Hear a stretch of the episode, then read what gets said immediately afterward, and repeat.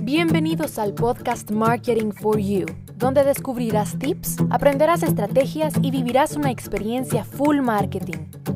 Con Daniela Montenegro.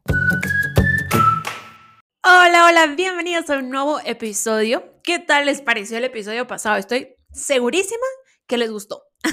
porque a mí me encanta muchísimo la información. Sabía que iba a ser de interés para ustedes, tendencias que estamos utilizando y que realmente son parte de nuestro día a día como marketers y como emprendedores o empresarios.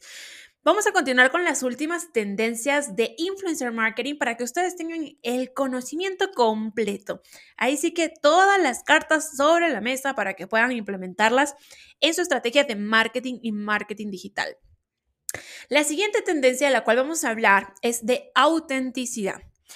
¿Qué está pasando con las marcas hoy en día? Ya no buscan un post súper fancy, súper editado en un spot perfecto. No, las marcas están buscando autenticidad porque la audiencia conecta mejor con ese contenido que se ve mucho más auténtico y espontáneo que con una foto de catálogo con una modelo de toda la vida, ¿no?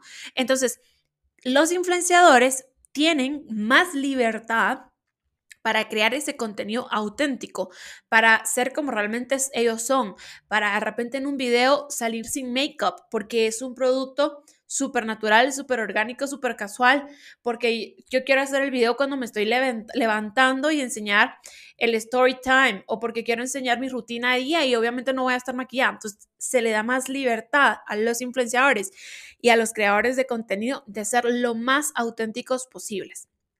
El contenido sí debe ser atractivo para los seguidores y debe ser creíble. Ya no buscamos solo contenido lindo, sino contenido que la gente se lo crea, que yo realmente me crea que esa persona usa, ese producto, que esa persona está viviendo esa experiencia. Bien, la siguiente, que es una de las buenísimas, buenísimas y que de hecho es de mis favoritas también. Bueno, a mí todas las tendencias es que me encantan, pero esta tendencia creo que la hemos visto muchísimo con una marca en específico y vamos a ver si ustedes adivinan la marca. La tendencia es Employee Advocacy. Esta tendencia básicamente lo que hace es utilizar a los empleados de una marca para crear contenido en social media. En este caso, la marca o la empresa podría utilizar aparte de su equipo como para publicitar productos, servicios o simplemente compartir la experiencia. Es una estrategia que la usan grandes marcas, en especial una, que espero que ustedes ya la tengan en mente, y sí, es Dunkin' Donuts. Dunkin' Donuts utiliza a sus empleados, pero no los utiliza solo así por utilizarlos, sino que les paga, o sea, es una estrategia de pago, en donde a los empleados les dice, ok, aparte de tu sueldo, por crear contenido en tus redes sociales, te vamos a pagar. Y es un trabajo adicional. Y eso ha tenido un boom. ¿Por qué? Porque cada uno de sus empleados tiene una audiencia diferente, tiene una comunidad diferente, creatividad diferente y se ve muy natural.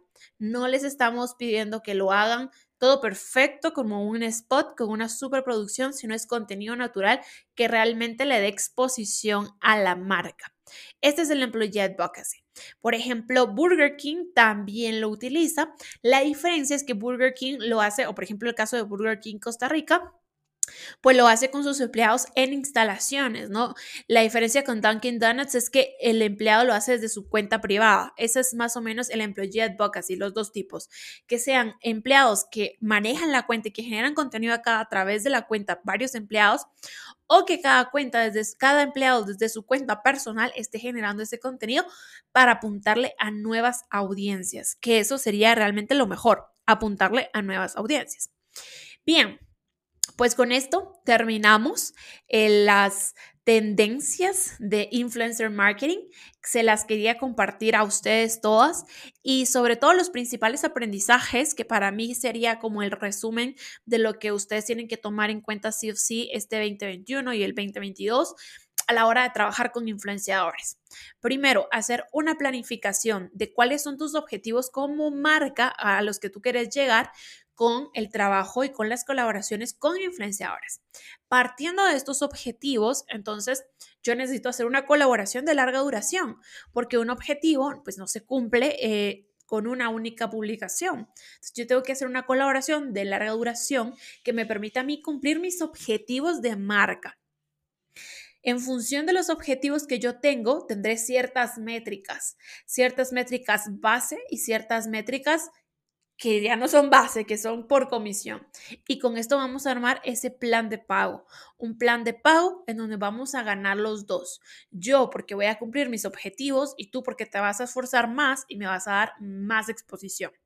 Eso es lo que yo recomiendo a las marcas, ¿sí? Y por supuesto que háganlo en formato video, que sea contenido auténtico, que sea contenido creíble, que no crea yo que está eh, actuado, dramatizado todo y que solo dicen que está rico porque le están pagando, que eso es lo que no funciona pero que todo parta de un objetivo, de una planificación que ustedes tengan como marca, como emprendedores, como marketers. Yo tengo esta planificación con ciertos objetivos y los influenciadores van a ser una de las herramientas que me van a permitir cumplir a mí esos objetivos. Influenciadores que van a tener ciertas métricas y que en función de esas métricas vamos a trabajar con eh, ganancias win-win en función de los rendimientos. Siempre, por favor, usar contenido en formato video que sea muy auténtico y si ustedes tienen empleados que le den esa chispa, que crean contenido, que son muy sueltos, que son extrovertidos, que no les da problema hablarle a un micrófono, que no les da problema hablarle a un celular y subir historias, anímense a trabajar con ellos, porque ellos son activos de ustedes, de sus marcas. Anímense a trabajar con ellos, anímense a motivarlos porque realmente el poder que puede tener un empleado cuando se convierta en evangelista de una marca que ama tanto la marca con la que trabaja, señores, es increíble. Y el contenido que va a producir para sus marcas va a ser increíble y los resultados ni se diga. Así que pues espero que con esto ustedes tengan ahí más idea de cómo trabajar y espero que ya estén haciendo su plan con objetivos y cómo podrían trabajar ustedes una excelente estrategia de influencer marketing. Los espero en el próximo episodio. Hasta pronto.